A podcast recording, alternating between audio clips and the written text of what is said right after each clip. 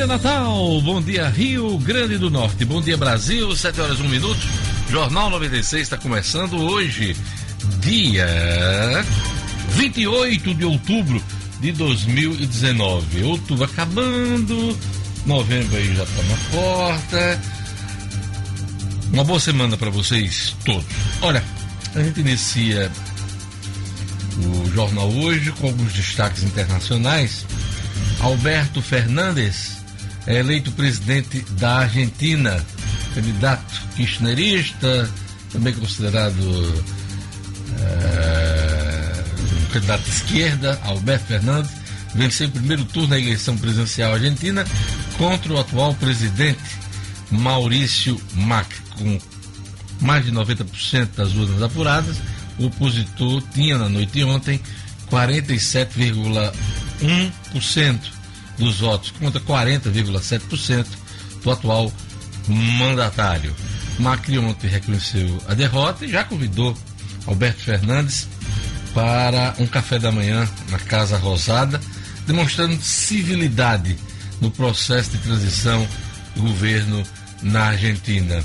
Alberto Fernandes, que se elegeu tendo como vice a ex-presidente da República, senadora Cristina Kirchner, que, apesar de ser líder e ter uma boa parcela do eleitorado argentino, e uma alta rejeição, resolveu lançar o nome de Alberto Fernandes, se colocando como vice. O vice na Argentina tem a posição de ser presidente do Congresso uh, Nacional lá, uh, do Legislativo. Então ela vai ocupar a vice-presidência e a presidência do Legislativo argentino. Daqui a pouquinho a gente traz mais informações. No Uruguai teve eleição também. O governista Daniel Martinez e Lacalle Pou vão disputar o segundo turno da eleição no Uruguai. E outro destaque importante do cenário internacional foi que o Donald Trump confirmou a morte do líder do Estado Islâmico, eh, Abu Bakr al-Baghdadi.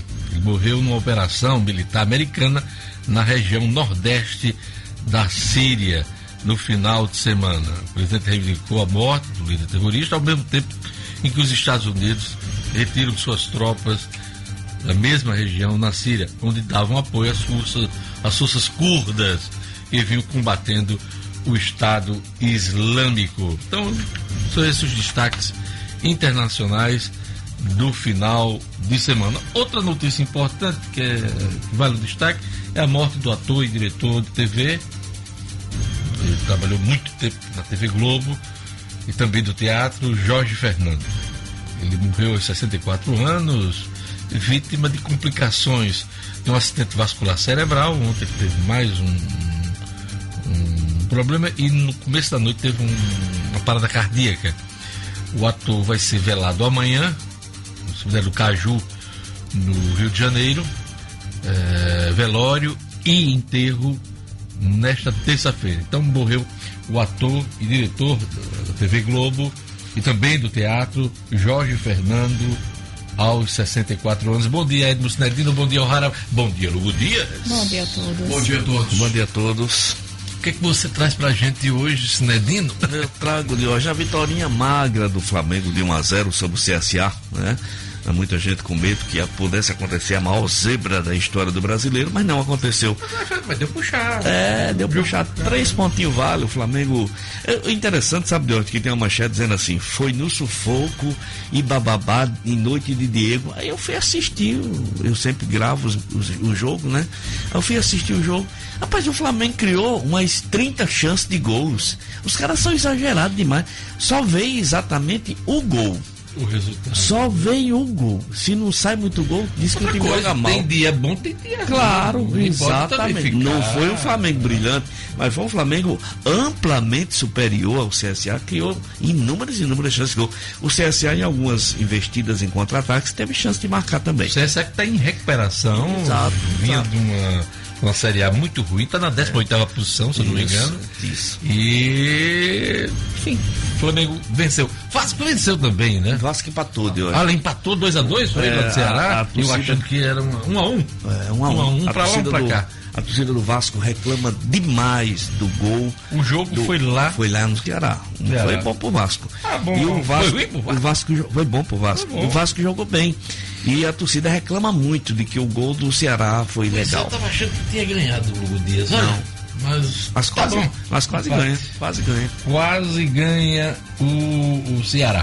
Isso. Vamos lá, daqui a pouquinho o Edno traz a rodada do brasileiro. Uhum. Agora ele vai trazer um destaque do Sub-17 em seleção brasileira. O, o Gabriel Veron, É. aqui do Rio Grande do Norte, participou da primeira da, da- do primeiro gol, né? Jogadaço. Jogadaça lá. E, e começou bem a competição, né? Cidadino? Muito bem, Deus. Começou brilhando o menino de Açu, marcou, ma- fez uma jogada espetacular no primeiro gol da seleção brasileira e depois marcou um gol e quase marca um segundo. Grande atuação do Gabriel Veron, uma das joias raras do Palmeiras e do nosso futebol. Que Futebol. isso aí. Olha, hoje é dia 28 de outubro, dia do servidor público, dia do flamenguista, Lugo. Seu dia, parabéns pelo seu dia. né? Muito obrigado. É, hoje é o dia. Só você e o Crebinho. É. E o Crebinho, olha lá. Crebinho tá falou em Flamengo e levanta o, o braço, né? Dia de São Judas Tadeu e dia do servidor público. Hoje tem feriado com serviço público, gente. Olha aí. Que legal. O'Hara Oliveira, que é que você traz pra gente hoje, nesta segunda-feira, dia 28 de outubro? Diógenes, eu trago ah, uma notícia que interessa as mulheres. Entrou em vigor a lei que assegura o direito das mães a amamentarem os filhos durante as provas de concurso público, né? Por essa lei estabelece o direito de amamentar filhos de até seis meses de idade durante a realização da prova. Elas podem bem. sair, passar meia hora até meia hora Muito bom. é, amamentando as crianças e isso é uma luta ah, das mulheres de muito tempo e faltava essa legislação para assegurar esse direito. Daqui a pouco eu trago os detalhes. Importantíssimo, né? Importantíssimo, importantíssimo, muito Direito legal. Muitas mães deixavam de fazer a prova. Ah, saiu o edital, a prova é tal dia. Ah, eu vou, já vou ter tido filho, não vou poder fazer a prova. Deixavam de fazer a prova Havia uma certa disso. resistência desse tipo de concessão por conta da, do medo de fraude, né? É. Uhum. Porque você sabe, brasileiro é criativo, né? tudo. Ah, até no, no momento desse da É. implementação, as pessoas. Inclusive, como é que vai ser esse acompanhamento? Exatamente. Tem direito a 30 Isso. minutos fora da prova. Eu explico bem direitinho o que é que a traz a pouquinho. legislação. Muito bem, rapaz. Ainda bem que a gente tem aqui o nosso estúdio cidadão, né? Você viu? Eu estudo tudo. Mas já deu uma cortada aqui. É importante, né? É importante. Uh, vamos lá, Jackson Damasceno na ponta da linha. Mas antes de Jackson, bom dia, Lugo. Bom dia mais uma vez, Jorge. Mais uma vez, mas eu queria saber qual é o WhatsApp da nossa 96. WhatsApp da aqui. 96 FM. Anote aí, 99210 9696. Quantas vezes eu puder. eh, bom dia, Lugo. Pra mim é uma alegria. A satisfação toda É, minha também. Satisfação toda minha. Bom né? dia. Já levei dois carrinhos hoje aqui. Nós vamos não, aqui viu? pro Jackson. Jackson Damasceno. Bom dia, Jackson. Bom dia, Diógenes. A gente traz a história de um assalto na noite de ontem em Mossoró. Os bandidos invadiram uma lanchonete, se deram mal, reagiram. Um deles foi morto. E aqui em Natal, uma turminha da pesada saiu cometendo assaltos em série. Só pararam depois que sofreram um acidente de trânsito, acabaram presos. Daqui a pouco tudo isso aqui no Jornal 96. É isso aí. Ricardo Valério, desenvolvimento industrial e da economia do Rio Grande do Norte, entre a cruz e a espada. Glácia Marilac, você aproveita o fim de semana para acessar a sua criança interior? E o Marcos Alexandre traz o seguinte assunto hoje aqui. Novos projetos miram em direitos históricos dos servidores e podem elevar a temperatura política no Brasil. É a chamada do Marcos Alexandre na manhã desta segunda-feira. Um abraço para a fisioterapeuta Luana Montoni, que faz aniversário hoje. Um abraço também para Fátima Delgado e José de Anchieta, que estão na escuta em Goianinha. A todos um bom dia. E vamos a mais destaques da edição de hoje. Bolsonaro diz que a Argentina escolheu mal e não vai parabenizar presidente eleito Alberto Fernandes. Falta de civilidade, no mínimo, né? Para o presidente em exercício, Hamilton Mourão, praias no Nordeste já estão em condições de banho. Proposta de emenda à Constituição sobre Pacto Federativo deve ser apresentada esta semana no Senado. Grupo de assaltantes comete série de crimes e acaba preso após acidente de trânsito. Futebol Potiguar Gabriel Veron faz gol e dá assistência na vitória do Brasil na estreia do Mundial Sub-17. E minha entrevista hoje é com o deputado federal Girão do PSL, a crise do partido, o cenário nacional, as emendas orçamento da União. Daqui a pouquinho, passar de revista, na minha entrevista com o deputado Eliezer Girão do PSL no Jornal 96. Muito bom dia a todos. Agora são 7 horas e 11 minutos. Repita 96. 7 horas e 11 minutos. E vamos às manchetes dos principais jornais do país hoje. A Folha de São Paulo destaca Trump e anuncia a morte do líder do Estado Islâmico. Pois é, essa é uma das manchetes da, da Folha de São Paulo. Abu Bakr Baghdadi morreu numa operação na Síria, anunciou o presidente dos Estados Unidos, Donald Trump. Conforme anúncio, Bagdad foi perseguido em um túnel. Ao ser acuado, ao, ao se ver acuado por militares norte-americanos, acionou um colete de explosivos, matando. E também não morreu só, morreu com os três filhos. Essa é uma das manchetes da Folha, mas a manchete principal é a eleição na Argentina. Alberto Fernandes é eleito presidente da Argentina, Maurício Macri, reconhece derrota para kirchnerista no primeiro turno e promete transição organizada. Olha, o prefeito de São Paulo, Bruno Covas, tem tumor no trato digestivo.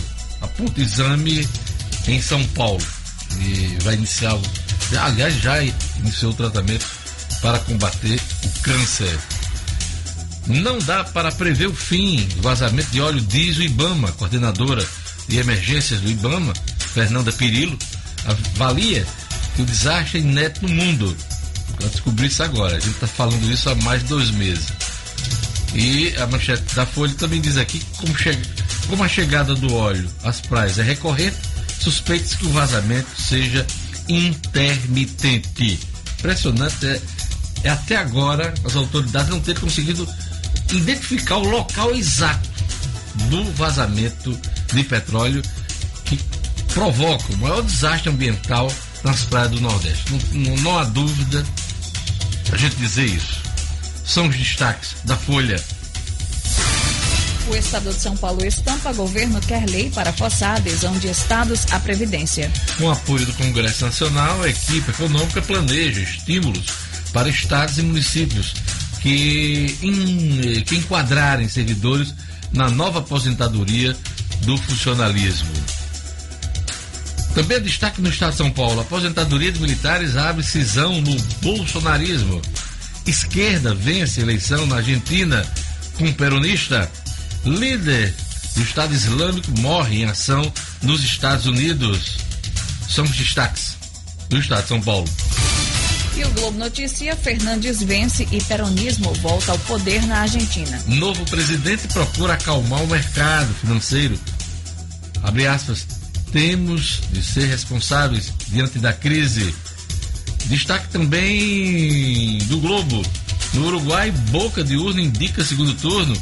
Governista Daniel Martinez, de esquerda, e Lacalle Pou, de centro-direita, devem voltar a, a, se enfrentar em novembro. Eleito, no caso da Argentina, faz homenagem a Lula e irrita o Planalto. Coxa de Fernandes homenageando Lula, irritou o governo brasileiro que aguarda sinais sobre mais abertura no Mercosul. São os destaques do Globo. 7h15. E vamos aos destaques das revistas semanais do país. Veja. Passado explosivo. Novo depoimento do operador Marcos Valério cita Lula como um dos mandantes do assassinato de Celso Daniel e reabre o caso. Isto é. O que eles fizeram no verão passado? Nas profundezas das operações irregulares do clã estão desde o pagamento de viagem de lua de mel com dinheiro público até carro blindado bancado pelo fundo partidário. O filho Eduardo teria montado um esquema de rachadinha com a advogada paga pelo PSL. Época. O futuro do bolsonarismo. Como o Eduardo se tornou a principal aposta do pai na política. Carta Capital. O povo nas ruas, menos no Brasil. A publicação destaca os protestos no Chile, Honduras, Líbano, Catalunha e Reino Unido.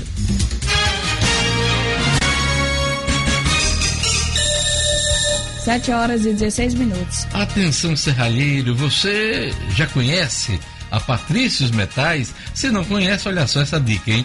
A Patrícios Metais é uma empresa especializada em produtos de alumínio para serralheria e tornearia. Lá você também vai encontrar acessórios de bronze, cobre, chapas lisas ou xadrez, chapas PET, ferramentas, forro, PVC e latão. Tem muita coisa para você aproveitar, hein?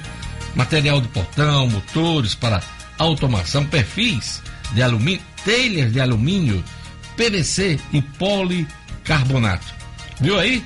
Vai lá, vai na Patrícios Metais, a sua loja da serralheria.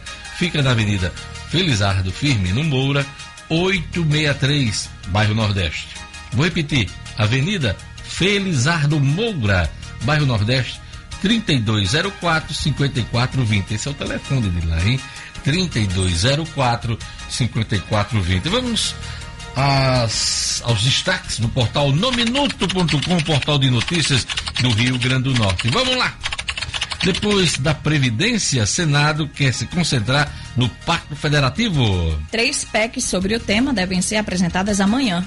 PEC é proposta de emenda Constitucional. Petroleiro suspende início de greve. Decisão ocorreu após a mediação do Tribunal Superior do Trabalho, que acenou com a possibilidade de determinar a aceitação de parte das demandas da categoria junto à Petrobras. PRF apreende 50 mil dólares e 4 mil pesos mexicanos na BR-101 em Goianinha. Dinheiro era transportado por uma mulher que se apresentou como procuradora de Pernambuco. Ítalo Ferreira vence a etapa de Portugal e desbanca Gabriel Medina no ranking do surf.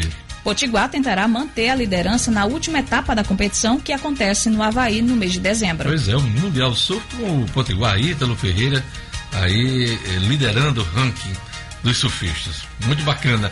Acesse o portal nominuto.com www.nominuto.com Tem notícia chegando. Agora 7 horas e 18 minutos. No Viveiro Marina, seu jardim floresce e seu bolso agradece. Descontos de 20% do preço de à vista em três vezes no cartão. Para qualquer planta, hein? Se você preferir, parcela em até 10 vezes no cartão o valor de tabela. E mais grama a grama, a partir de cinco reais o metro quadrado, você paga em até seis vezes no cartão. Muita facilidade para você comprar no Viveiro Marina.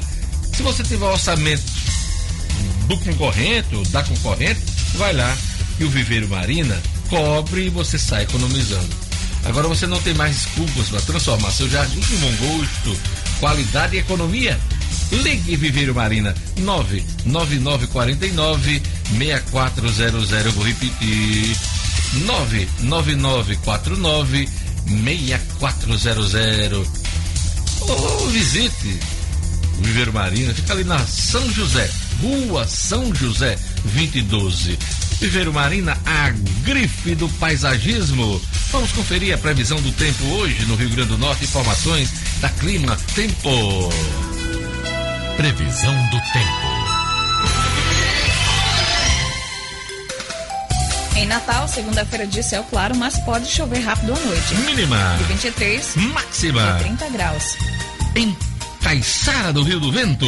Segunda-feira de sol com muitas nuvens. Mínima. De 24 Máxima. de 30 graus. Em Alto do Rodrigues. Segunda-feira de céu claro, mas há previsão de chuva rápida no final do dia. Mínima. De 23 Máxima. 29 graus. Em Bahia Formosa. Segunda-feira de sol, Mínima. de 23 Máxima. de 32 graus. 7h20. ao desenvolvimento industrial e a economia do Rio Grande do Norte entre a cruz e a espada. O comentário de Ricardo Valério.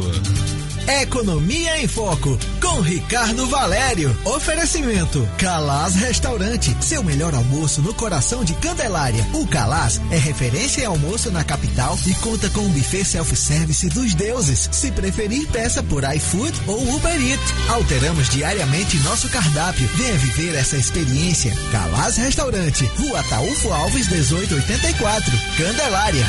Muito bom dia, amigos da 96. Nunca na história econômica do nosso Estado, um decreto do Executivo causou tamanha polêmica como a substituição do arcaico modelo de incentivos fiscais do PROAD pelo moderno PROED, instituído recentemente pelo governo do Estado. O Executivo justificou a substituição do modelo do antigo PROAD pela sua falta de competitividade, limitada a 75% dos incentivos, além de ser oneroso aos cofres do Estado. Assim, o governo instituiu por decreto o moderno e competitivo PROED, que pode conceder os mesmos 95% de incentivos fiscais que já são obtidos nos demais estados do Nordeste há décadas e que vinham causando a perda de mais de 20 mil empregos nos últimos anos no Rio Grande do Norte.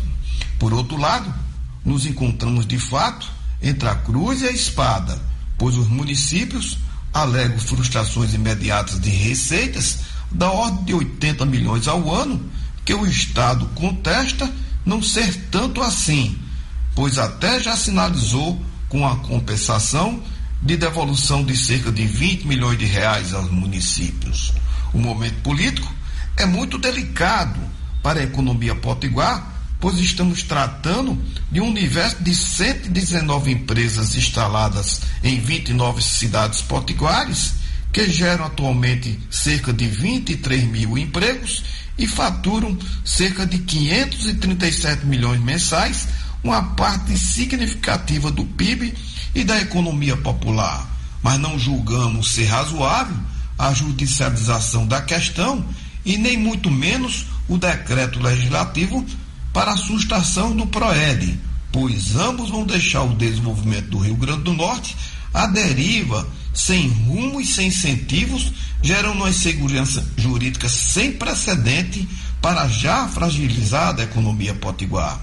Ratificamos que o momento requer grandeza e renúncia política de todos os atores envolvidos a reverem seus justos argumentos para que entre a cruz e a espada ambos larguem seus instrumentos de ataque mútuos e que, com bom senso, entrelace suas mãos pela via do diálogo e da união de entendimentos, pensando unicamente o desenvolvimento do Rio Grande do Norte. Ricardo Valério para o Jornal 96. Jornal 96. Agora são 7 horas e 23 minutos. A educação é o caminho para um mundo melhor, hein? Feito de inclusão, amizade, crescimento, um mundo cheio de novas descobertas de arte, cultura, esporte e inovação. Valores que o Salesiano trabalha diariamente, da educação infantil ao pré, formando bons cristãos e honestos cidadãos. Salesiano Valores para a Vida, inscrições abertas, salesianorn.com.br. Aliás, essa semana é semana do Enem, né? Exame Nacional do Ensino Médio. A gente vai trazer aqui uma professora, orientadora do Salesiano, para dar umas dicas para você que está na reta final é, dessa prova importante. Chegou a hora de relaxar, né? Quem estudou, estudou. Quem não estudou, não aprende mais. Às vezes tem uma dica ou outra que serve para a prova, mas é hora de dar uma relaxada, se organizar para a prova que vai ser a partir do próximo domingo. São dois finais de semana. Amanhã, inclusive, a gente traz mais informações sobre o Enem aqui no nosso estúdio Cidadão. Ok? É isso aí. Vamos agora para o Jackson Damasceno. Assaltante é baleado em Mossoró e depois morre uh, dentro de uma igreja evangélica. Vamos lá, os detalhes com o Jackson Damasceno. Polícia com Jackson Damasceno, o da massa. Oferecimento: Associação dos Delegados de Polícia ADEPOL. No mês em que a Polícia Civil completa 38 anos, a ADEPOL entrega ao governo do estado uma série de projetos que visa modernizar e ampliar a capacidade investigativa da Polícia Civil. Nossa população precisa e merece. Parabéns à ADEPOL pela iniciativa. A justiça começa na delegacia. Jackson Damasceno, conta pra gente o detalhe aí, o assaltante foi baleado dentro da igreja e morreu, né? Vamos lá. Pois é, Diógenes, é, na verdade foi no início da noite de ontem, em Mossoró, e inicialmente eram dois assaltantes que tentaram assaltar uma lanchonete no bairro Bom Jardim. Foram recebidos a bala, segundo as informações da delegacia de plantão por um motociclista que Ah, passava. então o, é, o assalto primeiro foi ao, ao bar, né, lanchonete, e Isso. na sequência ele morreu dentro da igreja evangélica. Isso. para dentro da igreja. Inclusive o que morreu chegou a sentar num dos bancos como se estivesse assistindo ao culto, fugindo dos tiros. Eh, eles tentaram assaltar a lanchonete, vai passando um motociclista, reagiu a tiros, atingiu os dois. Um correu para os fundos da, da igreja, o outro sentou-se junto aos, aos fiéis. Era uma igreja evangélica, estava acontecendo o culto na hora. Isso aconteceu eh, no início da noite do bairro Bom Jardim. Francisco Ranielli do Nascimento, de 24 anos, foi o que não resistiu aos ferimentos. Ao ferimento, na verdade, levou um tiro no peito e acabou morrendo ali mesmo, em eh, na frente dos fiéis.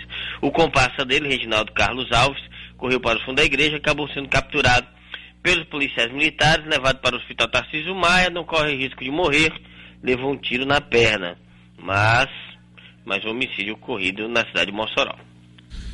É isso. Grupo de assaltantes comete série de crimes e acaba preso após acidente de trânsito, Jackson.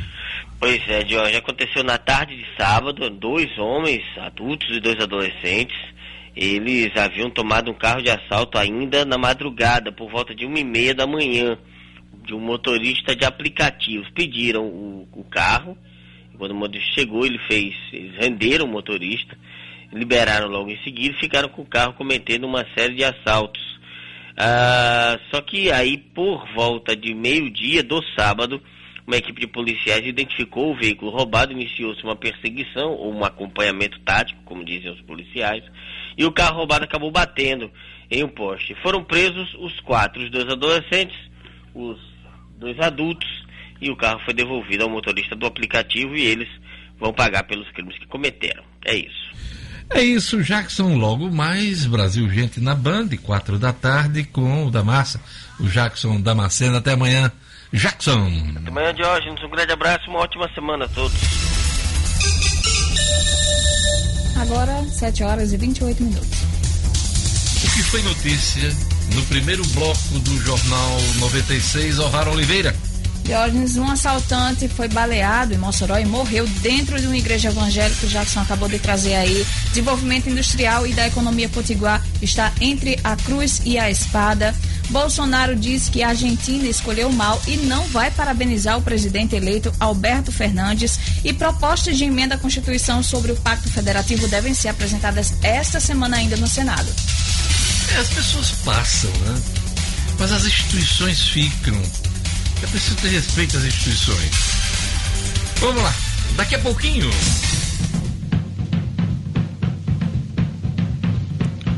Você acompanha as notícias do futebol com Edmo Cinedino, a coluna é fato com Marcos Alexandre, Estúdio Cidadão com Rara Oliveira, Glácia Marilac e suas conexões, reflexões e a entrevista com o deputado federal Eliezer Girão, deputado Girão do PSL. Tudo isso junto e misturado aqui no Jornal 96.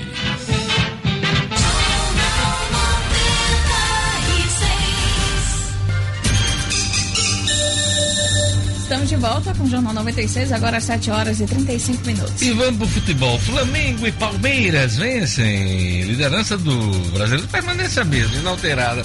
Flamengo com 10 pontos. Edmo Cinedino. Esportes com Edmo Cinedino. Segue o vice-líder, né? Porque o líder tá lá na frente. Pois é, de hoje, 10 pontos mantido a diferença. Olha, e eu vou dizer uma coisa, viu, que é, o Havaí, o Havaí jogou melhor do que o Palmeiras. Teve as melhores chances no primeiro tempo. O segundo tempo caiu um temporal que não teve mais jogo de bola. E o pênalti que o Palmeiras ganhou, apesar do, do povo da central do apito dizer que foi pênalti, para mim aquele pênalti foi bem mandrake. Aliás, há umas duas rodadas que o Palmeiras vem sendo ajudado. Parece que o povo não quer que se distancie muito para o campeonato não perder a graça. Me diga uma coisa, o que é pênalti mandrake? É um pênalti que não houve, sabe? Meio mágico. Mágico. É, meio inventado. Cara, o- o- chegou no pé do, do Davidson. Ora, gostoso. Aliás, teve um tempo que. Teve um tempo. Deixa pra lá o negócio de Não, chamar os outros. não, não, não. é Você chamar começou, você pa- criou uma expectativa. Aí o cara dizia assim: você parece, parece que você é mandrake.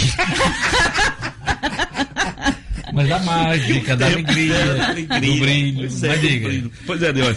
A rodada teve jogos interessantes, por exemplo, teve o Ceará com um empate do Ceará com o Vasco, também uma reclamação muito forte dos vascaínos do gol do Bergson, que foi realmente precisou até daquele do VAR, do VAR tridimensional para tirar a dúvida realmente, parece que o braço do Eu jogador não vi do, o jogo, do Vasco eu não vi o lance, mas eu apoio a reclamação do Vasco. Foi a reclamação do Vasco. Pois é, e o Rossi, o Rossi abriu o placar. O Vasco estava jogando muito bem. Aí eu não entendo esses times, né? é, ao contrário do Flamengo, faz um gol e recua. Foi o que o Vasco fez. Fez um gol, recuou, aí tomou sufoco e tomou o empate. Bom, tivemos o empate do Corinthians com o Santos, um joguinho xoxo. O Bahia perdendo de 3 a 2 para o Internacional. É, o Fluminense empatando com a Chapecoense de 1 a 1 no Maracanã. Quando eu digo aqui que Fluminense e Botafogo estão com cara de luta contra o rebaixamento, não é exagero, não. Os E o Botafogo mais o arriscado. Botafogo levou uma lapada de 3 a 0 do Grêmio. Bom, ainda no sábado tivemos Cruzeiro 1 a 1 com Fortaleza. O Cruzeiro se vencesse saía da zona, mas não venceu, então continua na zona. Aí no domingo o Grêmio estreou, abriu o domingo dando de 3 a 0 no Botafogo, né? Esse time Botafogo não existe. O, o Diego Souza 350 quilos jogando e é o estrela do time do Botafogo. E aí, por aí você tira. São Paulo 2 a 0 no Atlético. O cara tá. De olha, o cara de costa, você não disse que Diego Souza é jogador, não. Aquelas coisas andam sobrando aqui do Arroz, lado. boia. Pelo amor de Igual Deus. amigo quando eu vou pra praia. A mim também. Aí o São, Carrinho, né? o São Paulo de Fernando Diniz, um São Paulo organizado, venceu de 2 a 0 o Atlético Mineiro. O Atlético Paranaense tomou um gol, partiu para cima do Goiás, virou de 4 a 1 venceu de 4 a 1 O Havaí, como eu já falei, perdeu para o Palmeiras de 2 a 1 placar injusto. E o Flamengo venceu o CSA de 1 a 0 Como eu falei no começo, a manchete do cara é em noite de Diego, Fluminense passa sufoco. Aí eu fui ver o, o jogo. O Flamengo criou 130 chances de gols. A bola só queria entrar uma vez. O Ceará ia o, SSA ia uma vezinha contra-ataque, teve uma chance ou duas de gols, é verdade. Mas o Flamengo muito, muito superior. Em termos de classificação de hoje, uh, continua aqui inalterado em cima, como a gente já falou, Flamengo 67, Palmeiras 57, Santos 52, São Paulo 49. Inter e Corinthians completam a zona da Libertadores com 45 pontos. O aperreio lá embaixo começa a partir do 13 terceiro. E olha que esse Atlético Mineiro vai começar a passar sufoco também, que é o 10 segundo. O Botafogo tem 33 pontos em 13 terceiro. O Fortaleza 32 em 14 quarto. Aí vem Ceará com 30 em 15 quinto. Fluminense com 30 em 16 sexto. Aí na zona de rebaixamento tem Cruzeiro 29, CSA 26, Chapecoense e Havaí, que eu considero já rebaixados, com 18 e 17 pontos. É isso aí, Cinedino. Cinedino, eu queria o destaque do Gabriel Veron, Isso. é, Potiguar, que se saiu bem no Mundial Sub-17 na estreia do Brasil contra o Canadá. 4 a 1 É só um minutinho. É, tá. Vamos lá. 4 a 1 de hoje, é, na primeira, no primeiro gol do Brasil, o Gabriel, Geron, o Gabriel Verón entrou no meio de dois, driblou um terceiro e deu para trás um passe perfeito por Peglau do, do, do fazer, fazer 1 a 0 E depois o Gabriel Verón fez mais um gol e teve um, terceiro, teve um lance que ele deu um chutaço que passou raspando. Foi um uma grande atuação do Gabriel Verón, apesar do povo só enaltecer esse Peglau, porque é do Rio Internacional, que marcou dois gols, mas o Gabriel Verón foi para mim um grande nome da partida. Thales Magno eh, lamentou as chances perdidas. O Brasil estreou contra o Canadá vencendo de 4 a 1 Vai jogar amanhã contra. Chega, Jesus. Amanhã. Não, Jesus, Nova Zelândia. Jesus é do Flamengo. É, Nova Zelândia na terça, amanhã, e na sexta-feira contra Angola. Esse é o grupo do Brasil. O Brasil começou muito bem. Marcos Alexandre, bom dia. Bom dia, Jorge. Bom dia, Edmo, Lugo, O'Hara. Bom dia, ouvintes. Só uma informação complementar sobre o Flamengo. É, é, Edmo já tem entrado na, na, no assunto da seleção. Tá falando de seleção brasileira. Ah, mas tudo é seleção, né, Jorge? Dá pra, dá pra... Não, não é tudo seleção, não. O, o, o Flamengo é um time do, do, do, Rio de Janeiro, não é seleção brasileira. Mas diga. Não, só uma marca que o Flamengo atingiu ontem no campeonato. Hum. Viu, viu, Edmo? Que o Flamengo igualou a pontuação de quando ele foi campeão em 2009, faltando 10 rodadas. O Flamengo ontem atingiu 67 pontos, que foi a pontuação que ele foi campeão em 2009. 67 pontos. Faltando 10 rodadas, então... Ótimo, beleza. Só isso? Só isso, Jorge. De homenagem ao dia do Flamengo. Feliz dia do flamenguista. Aproveite. Jorge, deixa eu mandar... Enjoy, enjoy. Deixa eu mandar um abraço para dois, dois camaradas aqui, legal. O Doda, que jogou com, com, no Botafogo de Maria, jogamos juntos, jogamos contra. Um abraço para você, Doda, aí no, do ITEP, trabalha no ITEP, escuta a gente todo dia. E Alain, coordenador jurídico da SEASA, também nosso ouvinte todo dia aqui do Jornal 96. É isso. Agora, uma informação que cabe, hum. porque a gente estava falando seleção sub-17, hum. é que o Tite, da seleção brasileira, é, não convocou jogadores não, brasileiros, somente o Flamengo, fez um apelo Exatamente. à CBF é. e fez uma convocação só com jogadores uhum. é, que jogam das lá fora para os dois últimos amistosos, né? Contra a Argentina e. É. Argentina Coreia do Sul. e Coreia do Sul. Coreia do Sul. Vai, vai, ser, vai ser sensacional de novo. Temos o William de volta. Olha, eu não sei não, rapaz. A seleção de Tito é uma piada de mau gosto. Vamos lá, vamos encerrar o ano. Vou perder para a Coreia do Sul, depois perder para a Argentina. Isso, Aí Tito perde o emprego. Obrigado, Sinedino. Até amanhã. Até amanhã, Deus. Um grande abraço a todos.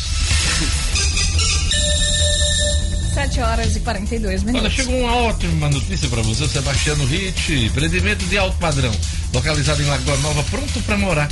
Apartamentos com 130 metros quadrados, excelente acabamento, três suítes, varanda gourmet, três vagas na garagem e área de lazer completa, equipada e decorada. Eu vou repetir, hein? Preste atenção. Alto padrão, localizado em Lagoa Nova e pronto para morar. Você gostou? Então não perca tempo, não perca essa, essa chance e aproveite as outras unidades do edifício Sebastiano Ricci. Telefone 99193 2700. 99193 2700. Vamos lá para o Marcos Alexandre. Novos projetos miram em. Aliás, miram em direitos históricos os servidores e podem elevar a temperatura política do Brasil. Marcos Alexandre. É fato com Marcos Alexandre. É fato também no Portal HD, o seu portal de notícias sobre o mundo jurídico do Rio Grande do Norte e do Brasil. Acesse www.portalhd.com.br e siga o PHD também nas redes sociais. Segue o vice-líder. Vamos lá. Bom dia, Mais uma vez. Pois é, Jorge, você até fez a menção aí no início do programa. Hoje é dia do servidor público né, comemorado é, essa data, comemorada. E para quem é do serviço público e já está pé da vida com a reforma da Previdência aprovada na semana passada, a notícia não é das melhores nessa data, infelizmente, né, porque virão por aí outras propostas com potencial para dar mais dor de cabeça a servidores públicos de todas as esferas. O governo planeja enviar esta semana ao Congresso Nacional um pacote de propostas que vão modificar uh, condições funcionais e reformular também aí os salários na carreira pública. Uma dessas medidas é a reforma administrativa. Mas não para por aí.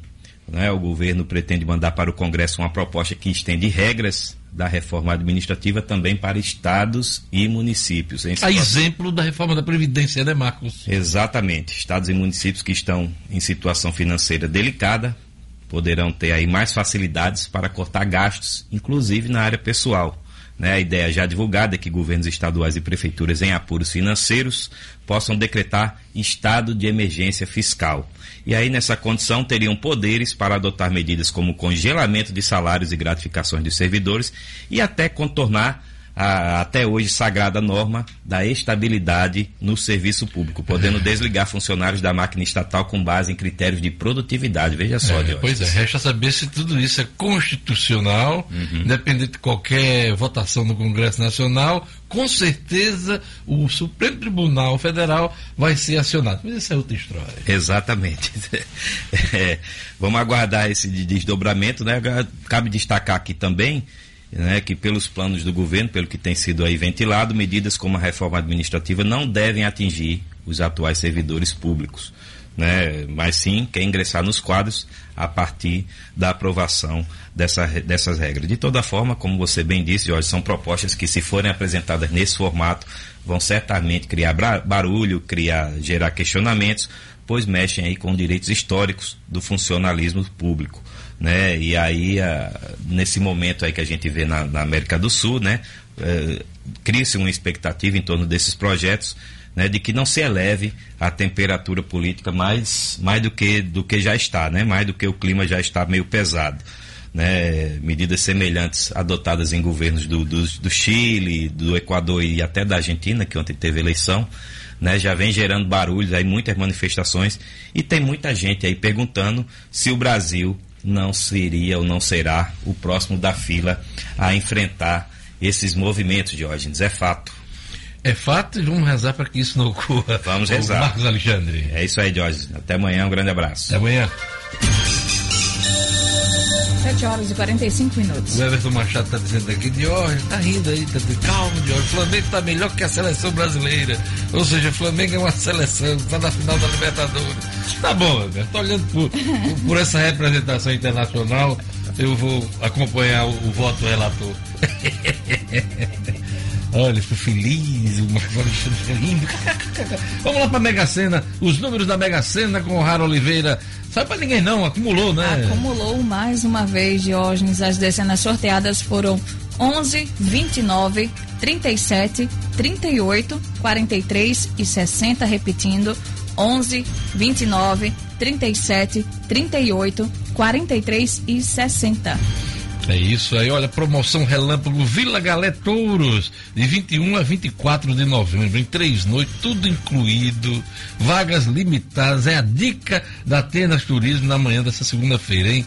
Liga lá na Atenas Turismo para saber os detalhes dessa promoção Relâmpago Vila Galé Touros, de 21 a 24 de novembro. A Atenas Turismo também é cando, sua viagem completa. Melhor opção para você comprar seu, sua moeda estrangeira com segurança e comodidade. Dólar americano, dólar canadense, euro, peso chileno, peso uruguaio ou libra esterlina. Liga para o Robério da Atenas Turismo para ele te dar a cotação do dia. 3221 2626. 3221 2626. Giro pelo Brasil e pelo mundo.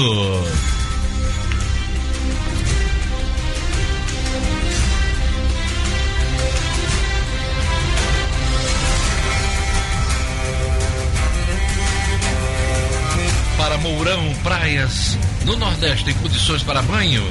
Todas estão com óleo recolhido. O presidente em exercício afirmou que acredita não haver mais nenhuma praia suja no Nordeste. Em Sergipe e Pernambuco, novas manchas foram vistas neste sábado.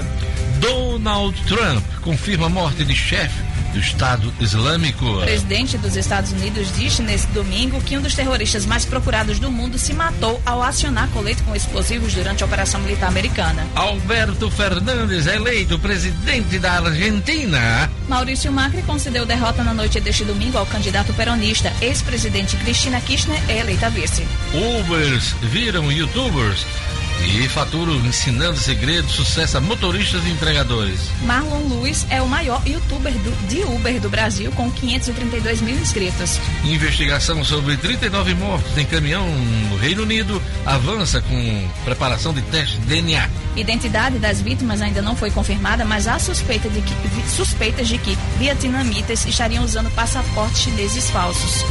Bogotá, capital da Colômbia, elege mulher lésbica como prefeita pela primeira vez na história. Cláudia Lopes obteve cerca de 35% dos votos. 7 horas e 50 minutos. Entra em vigor lei que assegura direito de mãe a amamentar filho durante prova de concurso público. É o Estúdio Cidadão de hoje, com O'Hara Oliveira. Estúdio Cidadão, com O'Hara Oliveira. Vamos lá, O'Hara. Pois é, Diógenes, já está em vigor essa lei que estabelece o direito de amamentar filhos de até seis meses de idade durante a realização de provas de concurso.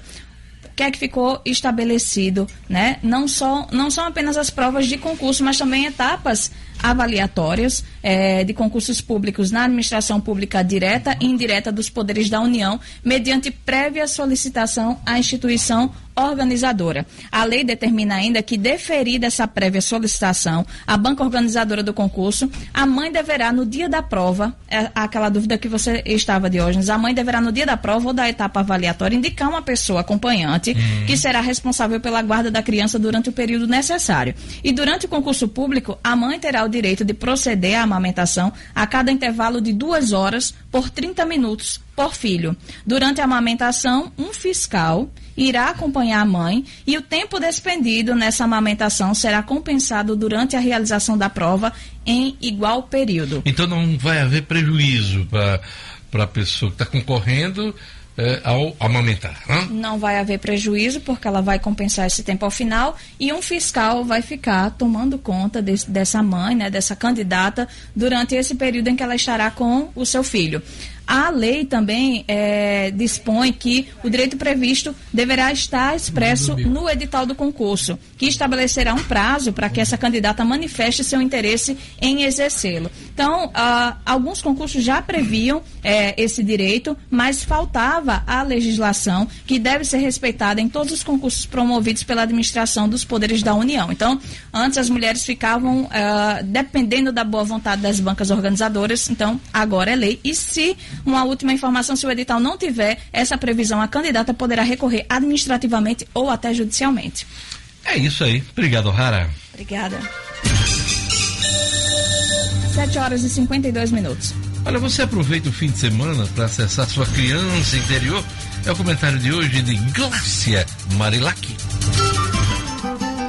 Conexões com Glácia Marilac. Oferecimento Neo Engenharia. Sua obra com mais segurança, agilidade e melhor preço. Informações 3207-1318. WhatsApp 999000352. Bom dia, com muita alegria, minha gente. Fim de semana é hora de acessar a nossa criança interior. Brincar, pular, correr, ser feliz. Você é daqueles que reclama do tempo perdido ou aproveita todo o tempo que tem para acessar a leveza da vida? Neste sábado e domingo, fomos para a praia de Zumbi, no litoral norte do estado. Presenciamos duas manchas pequenas de óleo que acabaram grudando no pé de uma amiga. Segundo os pescadores e moradores do local, todos os dias aparecem pequenas manchas de óleo preto e viscoso na praia, mas nada muito concentrado. Sinceramente, não acho que tenha sido proposital. Será que teria alguém tão desumano? Sei que outras barbáries piores já aconteceram no mundo, mas prefiro continuar acreditando que foi um acidente. Tenho fé que a humanidade está evoluindo sim e irei oferecer toda a energia que eu puder para contribuir nesta missão de investir em mais amor e menos medo nas nossas vidas. É hora de correr para tentar oferecer um mundo mais leve e melhor para as nossas crianças. Então não deixe de aproveitar o fim de semana para ir, para ir às praias, se divertir, brincar de ser feliz, porque num mundo tão cheio de tragédias, a gente tem de investir na nossa felicidade interna todos os dias. Uma semana leve e muito produtiva para todos nós. Glácia Marilac, para o Jornal 96. Jornal 7 e 54 Olha, meu convidado hoje aqui no Jornal 96 é o deputado Eliezer eh, Girão, deputado Girão, que é do PSL. E gentilmente atendeu nosso convite aqui. Bom dia, deputado Girão. Bom dia, Diógenes. Bom dia a todos os ouvintes da 96. Eu tenho uma satisfação muito grande. É, vamos dizer assim, depois que a gente, depois, depois que o Exército me chamava de General Monteiro e aqui no Rio Grande do Norte eu passei a ser chamado de General Girão, é o meu sobrenome, né? verdade. um dos sobrenomes, a gente entrou nessa manobra, nessa missão militar chamamos de manobra também. Mas você sabe que a política, deputado Girão, já, já chama o senhor de deputado É. Girão, né? Aí o cara pergunta: o que, é que você prefere ser chamado? Rapaz, me chamo de General Girão, que é mais fácil, porque é, deputado ainda tem, ainda, é, ainda tem um adjetivo associado a deputado, que é uma É. coisa meio E a complicada. sua- a gente tem a que lutar contra isso. E a sua referência. Deputado, vamos começar aqui pela questão do PSL, né? PSL em crise, se eu não me engano, três semanas para cá o Brasil vem acompanhando essa crise no partido. Alguns até sem entender, porque como é que partido, partido do governo, partido do presidente da República passa a, entrar numa, numa, numa crise fratricida, né? E explica pra gente. O senhor faz parte daquele grupo dos 19, né? Que Isso. estão sob ameaça até de, de expulsão, Ah, né? Jorge, veja só, nós começamos Explica mandato em fevereiro, 1 de fevereiro, e, e- e muito do que a gente, quando, quando nós começamos a nos conhecer, os 54 deputados eleitos, né? Mas os três senadores, nós começamos a identificar que tínhamos algumas diferenças, algumas, alguns comportamentos diferenciados. Você falou em crise do PSL e tal, partido do governo, do presidente. Os outros partidos também, que foram partidos de presidentes anteriores, tiveram crise, né? claro. É, graças a Deus, pelo menos por enquanto, nessa crise aqui do PSL, a gente não tem é, engajamentos com desvio de dinheiro, nem com corrupção. Tá, mas há uma discussão sobre repartição de Isso. verba do partido, de Isso. fundo partidário, o, o dinheiro eleitoral do ano que vem. Até tem a então, questão financeira isso, também. até então fundo partidário. As crises anteriores eram roubos mesmo, era um desvio de dinheiro. Eu tive agora Areia Branca, depois até gostaria de falar sobre isso. E, e identificamos lá uma, uma obra mal, mal feita, um negócio absurdo, mais uma das corrupções que a gente pôde identificar nesses governos passados. Então o PSL a gente estava se conhecendo e ainda estamos nos conhecendo. Algumas pessoas se agregaram ao Bolsonaro para a eleição e talvez tenham feito um discurso, mas na prática a- o comportamento era outro.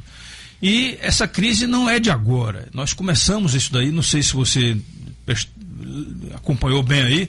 Eu estou há, há- quase cinco meses questionando a liderança do partido na Câmara dos Deputados. Que era ocupada pelo delegado Valdir. Isso, né? e, e- e também questionando a liderança do partido no governo, porque Bolsonaro nomeou Joyce e eh, existiam e existem várias pessoas, inclusive de outros partidos, questionando a liderança dela, porque, enfim, não é fácil Joyce você... Hasselmann, É, isso, lá de que é São deputada Paulo. de São Paulo. É de São né? Paulo. Então, é, projetos pessoais atrapalham projetos de partido ou projetos de país. Eu digo que nós entramos na política, eu basicamente, e alguns que estão comigo nessa, nessa empreitada aí, nós entramos para poder fazer a diferença e o nosso projeto é um projeto de país, não é um projeto pessoal. Não tem um projeto pessoal, não tem um projeto de partido. E aí o que é que o PSL, o que é que nós identificamos no PSL? O PSL tentou fazer um projeto de partido. Pegou um fundo partidário, que é o maior fundo partidário, que eu sou contra, eu acho que dinheiro público tem que ser para ser empregado para atender ao público, para servir ao público e não para servir a interesses políticos partidários. É um absurdo isso daí. E desde o primeiro momento que nós entramos no PSL, nós questionamos junto ao presidente atual, o presidente do partido, que é, na verdade, é presidente do partido há não sei quantos anos. Luciano Bivar. É, ele é presidente do partido há não sei quantos anos. Então, partido que tem dono. Ô Diógenes, você tem experiência na política, as pessoas que estão nos ouvindo também sabem disso. Partido que tem dono não vai para frente, só anda para trás ou, aí- ou enterra e acaba não servindo aos interesses da política que deveriam ser, está acima de qualquer outro interesse, entendeu? Então, nós questionamos isso daí e pedimos transparência nas contas. Pedimos ética no partido. Ética no, no princípio de você servir, atender ao que, que foi propagado durante a campanha política. E respeito, respeito a cada um de nós. Na, na- na designação das comissões, eu, para poder entrar na comissão de segurança, eu tive que pedir, por favor. Pô, um cara. Eu, eu sou o único pu- deputado que, que teve experiência em três mandatos de, de- Três mandatos, não, três cargos executivos como secretário de segurança e também como comandante de fronteira, comandante de unidade do Exército. Tive que pedir, por favor, para entrar na Comissão de Segurança Pública e Combate ao Crime Organizado. E na Comissão de Defesa Externa e Relações Internacionais, eu só entrei porque um outro partido cedeu a vaga para mim porque eu fui atrás. Mas, deputado, eh, nessa questão Respeito. da liderança, por exemplo, não dava para esperar dezembro, porque já estava previsto uma, uma nova escolha de líder Não. Em, em dezembro. Esse é um ponto. Segundo ponto que eu queria que o senhor comentasse é que o próprio presidente da República, numa daquelas manifestações na, na frente do, do Alvorada, chega e diz que o, o líder do partido dele está queimado, o presidente do partido dele está queimado, que esqueça, enfim, eh, eh, abrindo aí para o público eh, essa briga in- interna, né? O que é que o senhor, eu queria que o senhor comentasse esses dois pontos. Primeiro, Jorge, a escolha do líder em dezembro, Isso. segundo o presidente. Primeira coisa é o seguinte, essa escolha, essa história do líder em dezembro, isso daí era uma jogada dele para poder ficar no poder mais tempo. O Valdir, o delegado Valdir. É, a liderança do partido na Câmara, ela envolve, por exemplo, mais de 100 cargos. Eu não estou lá para cargo, não estou lá para dinheiro do fundo partidário, eu estou lá para poder fazer um trabalho em prol do Brasil e do Rio Grande do Norte e do Nordeste, pô. Né? Por isso que criamos a Frente Parlamentar Mista em prol do semiárido. É, é, é, essa é a nossa missão. Em relação ao presidente do partido, é, desde o começo do ano que existiam notícias de que ele estava sendo investigado em função de problemas na campanha eleitoral. A justiça brasileira ela atua, mas às vezes ela demora um pouco para atuar. E agora, na semana que ele falou isso daí, já tinha a investigação e a, e a, e a Tá, atuação da Polícia Federal. Nós temos o ministro do Turismo, o Marcelo Álvaro Antônio, que é do PSL também, investigado, mas o presidente nunca colocou ele numa situação eh, vexatória, nesse sentido de comentário. Né? É, acho que ele disse já em algumas vezes aí, quando foi perguntado, ele disse que ele tem que se defender. É, ele tem que se defender, ele tem que se justificar, porque na hora que foi identificada alguma coisa firme em relação à investigação da polícia, é, com certeza absoluta. Mas no ele vai- caso dele, de indiciamento, já não era para estar afastado do governo, como outros ministros foram afastados? Não, Álvaro indiciados, indiciados somente Pela Polícia Federal. Não, o Álvaro indici- Antônio hoje é indiciado pela Polícia Federal. No, no caso lá dos laranjas do PSL de Minas, né? Então, quer dizer, já não seria motivo para um afastamento, como outros ministros do, do Bolsonaro já foram, já foram afastados? É, veja só, indiciado é uma coisa, tá certo? É, condenado é outra coisa. É, com certeza absoluta, Bolsonaro já deixou claro isso daí, já, já tornou até público, de que caso venha alguma coisa concreta em relação a esse indiciamento, é, o ministro vai ser afastado, não tem dúvida. O'Hara Oliveira. Pois é, já, já iria questionar justamente essa situação do ministro do Turismo, porque o senhor chegou a falar é, que é necessário uma limpeza no partido. Então, qual é o critério dessa limpeza no partido? O que seria essa limpeza no partido? Pois é, é, a gente está vendo aí alguns julgamentos sendo feitos. É, a mídia julga, né? Primeiro, o primeiro grande julgamento é feito pela mídia. O segundo é, com certeza, a investigação policial. E depois é, são os juízes, é a justiça fazendo o julgamento, indiciando a quem, condenando até às vezes. E a gente está vivenciando agora aí o Supremo liberando gente depois de condenado em segunda instância. Praticamente a decisão do- do- da votação do Supremo já está definida. né? Os números são muito, muito claros aí de quem já se bandeou por lá de cá. Então eu não tenho dúvida nenhuma. É, do meu, da minha parte, dos contatos que a gente tem com o presidente Bolsonaro, na hora que tiver uma, uma coisa concreta em relação a isso daí, é entregar o boné, né, passar o cargo e, e pedir o cargo para ele. Não tem dúvida nenhuma quanto a isso. E como é que tá podendo- essa, essa, esse é um princípio da limpeza que a gente tem que pregar dentro do PSL ou dentro de qualquer outro partido. A gente não entrou na política para ficar se misturando com esse tipo de, de situação, entendeu? Não tenho dúvida quanto a isso. Antes de fazer a próxima pergunta, eh, deputado General Girão, eu só queria só fazer um comentário. Quer dizer, eu discordo do senhor quando fala que a imprensa julga. A imprensa noticia, a imprensa observa. Claro, tem quem faça o papel de opinar e aí às vezes faz um julgamento. Com certeza, por isso que eu falei opinião. desse jeito. Mas a imprensa, ela noticia. Então, os fatos ocorrem, eles, são, eles têm um destaque e às vezes são incômodos para os governos de determinados segmentos políticos. Só esse, só esse comentário que o senhor fez. Não, entrevista, Diógenes, você- Eu estou colocando de forma elegante só esse meu ponto de vista. Mas você tem razão. Agora, nós sabemos que quando a, a matéria é jogada, né, palavras lançadas ao vento, elas não conseguem voltar mais. Então, quando, você- quando é utilizado esse poder da mídia para poder fazer a divulgação de alguma coisa contra alguém, sem uma investigação mais aprofundada, Mas às vezes tem é muito difícil voltar. Tem os elementos, tem, tem mas assim, in- incomoda e esse é o debate que está posto aí. Mas eu queria saber o seguinte: hoje, com essa, com essa lista eh, que até está suspensa na Justiça de Brasília, né?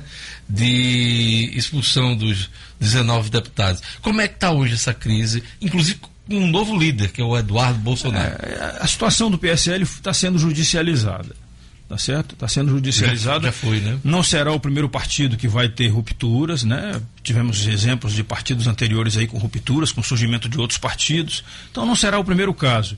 O mais importante é que tenha que acontecer o quanto antes, porque realmente quem está de um lado está é, tá definido de que não quer mistura, se misturar com sujeira nem com, com, com nenhuma situação dessas. E está apoiando as ideias do presidente Bolsonaro, que são as ideias que estão em curso hoje por toda a equipe de ministros. O presidente disse que não precisa de partido para ser presidente da República, para governar, mas ele tem uma preocupação com a bancada dele, os apoiadores dele dentro do PSL. O senhor o acompanha numa mudança partidária, se houver até permissão da justiça para que o senhor não sofra Uh, nenhuma perda do seu mandato. Como é que está essa questão hoje de transferência desse grupo para uma outra legenda? É, veja só, eu não sou uma pessoa única, né? Aqui, pelo menos aqui no estado do Rio Grande do Norte, nós temos um grupo que hoje defende a sigla PSL 17. E esse grupo, desde o primeiro momento que eu comecei a tomar decisões em relação à postura lá em Brasília e a postura em relação ao Brasil, eu tenho consultado o grupo, eu não sou o dono do partido aqui, nós não temos dono do partido, mais uma vez eu insisto. Está em sintonia com esse grupo. Nós estamos né? em sintonia com esse grupo aqui e em sintonia com o que está sendo pregado pelo presidente Bolsonaro e sua equipe de governo. Então nós estamos com ele e para onde eles forem, se ficar no PSL com essa limpeza que a gente está chamando, ou se formos para um outro partido, por fusão, por Criação não, porque criação hoje é muito difícil você criar um partido. O ideal é que a gente consiga fazer para o ano que vem uma reforma política que a gente possa, por exemplo, ficar sem partido. Pô.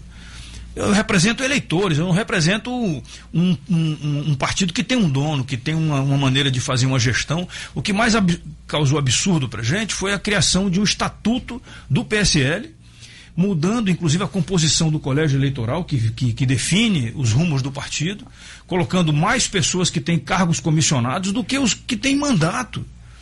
150 votos, 53 deputados agora, porque o, o Frota já tinha saído, já tinha sido autorizado a sair, e simplesmente fizeram uma, um estatuto sem conhecimento de nenhum dos que têm mandato. Isso é um absurdo. Mas essa ameaça de expulsão por parte da direção do partido não pode ser também a justificativa de vocês terem a justa causa e sair do partido? Há uma expectativa nesse sentido. Olha, a gente, nós estamos com advogados constituídos e aí é, agora é briga na justiça quanto a isso. Tá certo? É, eu eu vou, vou dizer uma coisa: se eu tiver que perder o meu mandato por conta disso daí, eu acho que a gente vai entrar para a história do Brasil como sendo uma perda de mandato injusta e arbitrária. Eu confio na justiça brasileira. O presidente Bolsonaro vê no filho, Eduardo Bolsonaro, que agora ocupa a liderança da Câmara, um pacificador dentro da legenda. O senhor acredita que isso pode ocorrer? É. Bolsonaro não queria que o filho dele fosse o líder do partido, exatamente porque ele iria ouvir o que a mídia começou a dizer, de que era, o, era, um, era uma tentativa do Bolsonaro de assumir o controle de, de outro poder. Né? É, com certeza absoluta, Eduardo Bolsonaro, pela votação expressiva que ele teve em São Paulo, por exemplo, ele poderia ter concorrido à presidência da Câmara dos Deputados. Ele foi o deputado mais votado na história do Brasil, proporcionalmente ou não, mais votado. Então, Bolsonaro reagiu naquela época dizendo que ele não tinha capacidade, ele não queria que o filho concorresse, porque apesar de ter o reconhecimento do público, né, dos eleitores e, e da experiência dele de, de, de, mandato, ele não queria exatamente por causa disso daí. Quando nós pensamos em fazer o Eduardo líder, exatamente pelo conhecimento dele, pela possibilidade dele pacificar, porque na, na Credem, que eu faço parte, Eduardo tem uma, uma desenvoltura muito grande, tanto com a oposição quanto com a situação. Então, achamos isso daí. Bolsonaro não queria que o filho dele fosse indicado para ser o líder. Deputado tem fôlego. É ele deu uma carreira na semana é passada, com medo dos do jornalistas conversar com a imprensa, mostrou que tem fôlego. Correu bem. Então, então, então o, Bolso, o Jair Bolsonaro não queria que o filho fosse escolhido como sendo o líder para fazer esse momento de transição. Mas ele deixou claro, o Eduardo pediu para que ficasse claro isso daí, que ele aceitava desde que fosse até dezembro para fazer uma transição e depois ter uma eleição efetiva dentro do PSL, que foi o que a gente pediu desde o começo. É, deputado, essa fragmentação do partido nesse momento em que o governo encerrou a reforma da Previdência, mas vem aí com reforma administrativa, é, Pacto Federativo, PEC aí do Pacto Federativo, reforma tributária, até que ponto essas votações vão ficar prejudicadas? Olha, veja só, as votações são de interesse do Brasil tá certo? Quando o governo faz algum tipo de ação ou pro, promove algum tipo de proposta de, de, na parte, qualquer que seja a área, educação, segurança, né? Elas são para o Brasil. Nós reagimos e ficamos indignados com a definição da pauta na Câmara dos Deputados, porque nós achamos que a pauta do, do pacote do ministro Sérgio Moro, pacote voltado para a segurança pública e para a justiça, anticrime, né? é, o pacote anticrime, deveria ter recebido prioridade. E por que, que não podia? Por que, que, não, por que, que não recebeu prioridade? É, a decisão da presidência da Câmara foi criar uma comissão especial e botar um peso de, de uma tonelada em cima daquele processo para que só agora, só agora já no final do ano, quase que sem tempo para julgar isso daí em primeira e segunda instância, que isso daí seja colocado em prática. É, e aí você, eu, eu fica, você fica nessa situação. É, é uma prioridade do, do país e está sendo colocado num, numa, numa geladeira por conta de uma decisão do presidente da Câmara. Nós não aceitamos que uma força, é, um interesse, uma vontade de um partido somente possa prevalecer nesse sentido. É, gente, ou, li... ou, de uma cabeça, de um partido ou de uma cabeça, como presidente da Câmara. Eu li declaração da imprensa então, semana que o Rodrigo Maia deve colocar em pauta na votação aí nos, nas próximas duas semanas o pacote anti Pois é, mas aí já vai ser novembro, e aí você imagine só, dois já tá. votação, primeiro e segundo turno nas duas casas, é muito difícil. Deputado Girão, como parlamentar do Nordeste, eu queria um comentário seu sobre essa crise ambiental nas praias do Nordeste. Até que ponto os governos, de um modo geral, seja federal, seja estadual, eh, os governos demoraram para entender a gravidade desse problema? Eu queria um comentário seu. Se o que está sendo feito está atendendo. É. Ah, Mais uma vez, eu, eu, me reporto em relação àquela história anterior de que palavras jogadas ao vento elas são difíceis de ser controladas. Né? Primeiras manchas que apareceram, eu sempre acompanhei isso daí. Primeiras manchas que apareceram, ah, mancha de óleo, alguma coisa, algum navio vazou. E ficou aquela dúvida, aquela história e tal. Depois as coisas começaram a crescer de um jeito tal que houve, houve realmente uma decisão, uma definição de uma ação coordenada por parte do Ministério do Meio Ambiente. Eu sou crítico nisso daí. Eu acredito que o Ministério do Meio Ambiente demorou a agir em relação à identificação do que que na verdade tinha acontecido. As Forças Armadas foram empenhadas desde o começo para fazerem sobrevoos e patrulhamento na Marinha está investigando. Isso. Só que a, a, a, o óleo, esse, esse petróleo em, em estado original, ele estava vindo pela, ele não está vindo pela superfície, ele está vindo por baixo. Então ele é difícil de ser identificado na observação aérea ou mesmo na, na observação na água.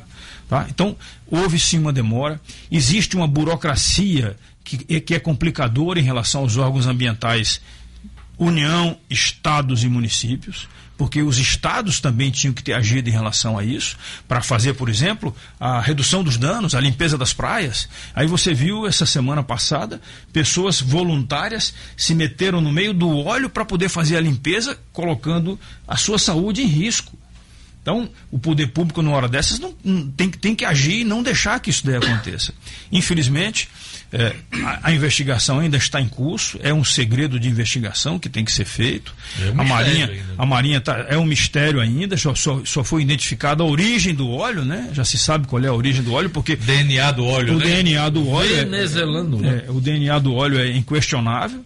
Agora, infelizmente, é, eu acredito que esse tipo de coisa é, eu, eu, digo até que, seja quem quer que tenha feito isso daí, isso para mim é um ato terrorista, da mais alta qualificação e merece ser enquadrado na Lei de Segurança Nacional. Porque os danos ainda serão é, sentidos durante muito é, tempo. falando de uma década, Dez né? anos, né? Dez anos, né? É, por último, o senhor pediu um tempo para dar destaque a uma denúncia. O senhor teve esse final de semana aí. Pois é, é, nós estivemos visitando lá o Porto William, Areia Branca, e ficamos indignados com o que vimos no descaso. Porto Ilha tem mais de 45 anos, é uma, uma obra feita com tecnologia alemã por uma empresa americana. A parte que foi feita por essa empresa americana, ela está funcionando hoje plenamente e perfeitamente. Precisa de um ajuste ou outro de manutenção que foi relegada a um plano inferior nesses últimos mandatos lá dentro da Coderne. Lamentavelmente, a gente precisa constatar isso daí e deixar claro. Não estou jogando palavras ao vento aqui, estou mostrando a realidade do que foi lá dentro, do que se pode ver lá dentro no Porto Ilha. Mas em 2013, 2014, 2015 resolveram fazer dentro de uma obra chamada PAC 2, colocar a ampliação, a duplicação da área de, de estoque de, de sal lá em cima da, da plataforma. E essa duplicação foi feita por empresa, um consórcio de empresas brasileiras, custou 222 milhões e virou um piscinão. A obra foi mal feita, a obra está vamos dizer que esteja adernando, mas infiltrou e toda vez que a maré sobe, entra água e se transforma numa piscina. Eu mostrei as imagens aí da denúncia que eu fui, que eu fui constatar lá. É lamentável que a gente tenha. É mais uma obra que corrupção ou que incom... eu não vou dizer incompetência, porque as empresas brasileiras, essas empresas de engenharia brasileiras, elas têm qualificação, conseguiram contratos no mundo todo aí, conseguiram reconhecimento, mas a corrupção levando o dinheiro nosso, colocando em risco uma atividade produtiva do Estado do Rio Grande do Norte, que é uma das principais, que é a exploração e a exportação de sal. Houve um convite para o ex-presidente Lula morar no Rio Grande do Norte. A liderança do PT, a própria governadora Fátima externou. Houve o aniversário do presidente ontem. Eu queria um comentário do senhor sobre esse, Olha, sobre esse convite para que Lula vem morar no Rio Grande do Norte. Eu fiz um Twitter, tá? Eu, eu, vou, eu, vou, reportar aqui o que eu coloquei no Twitter. Primeiro, eu espero que a justiça brasileira funcione e que ele fique na cadeia durante muito tempo. Tá? Segundo, eu acredito Você que. já tem direito à progressão de pena e é, há uma decisão de segunda instância. Tem uma outra condenação dele aí saindo. Tem uma outra condenação dele já na agulha. Há uma gente... possibilidade dele sair nas próximas é, semanas, né? É, mas a gente também está com a, Constituição, a Comissão de Constituição e Justiça lá, com uma PEC para porra, aprovar a autorização para a prisão em segunda instância. O Supremo deveria esperar o, o, Legislativo Federal se pronunciar sobre isso, porque quem tem que legislar somos nós e não o Supremo. O Rodrigo tá Maia certo? já disse que vai esperar a decisão do STF.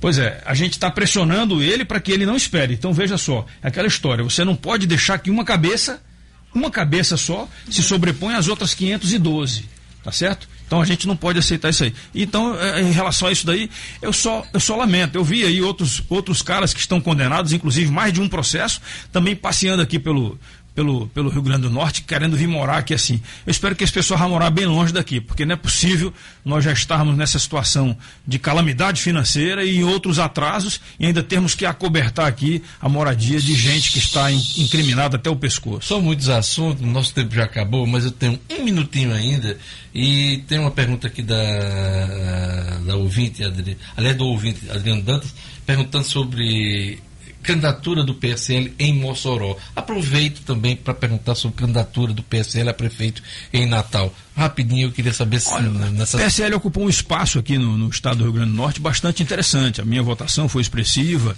Nós temos feito um trabalho de capacitação, de orientação, de, de contato com os empresários, com o setor produtivo, com o Rio Grande do Norte que produz, né? O Rio Grande do Norte que faz a diferença. E esse pessoal tem sempre nos perguntado assim: olha, nós esperamos que vocês possam nos ajudar na gestão pública no estado como um todo. Então é isso que a gente está fazendo. No meu mandato legislativo, a gente fiscaliza. Eu estou exercendo o poder de fiscalização. Tá, mas Natal e Mossoró, principais cidades do estado. Esperamos ter uma decisão, uma participação decisiva. Natal, Mossoró, Parnamirim.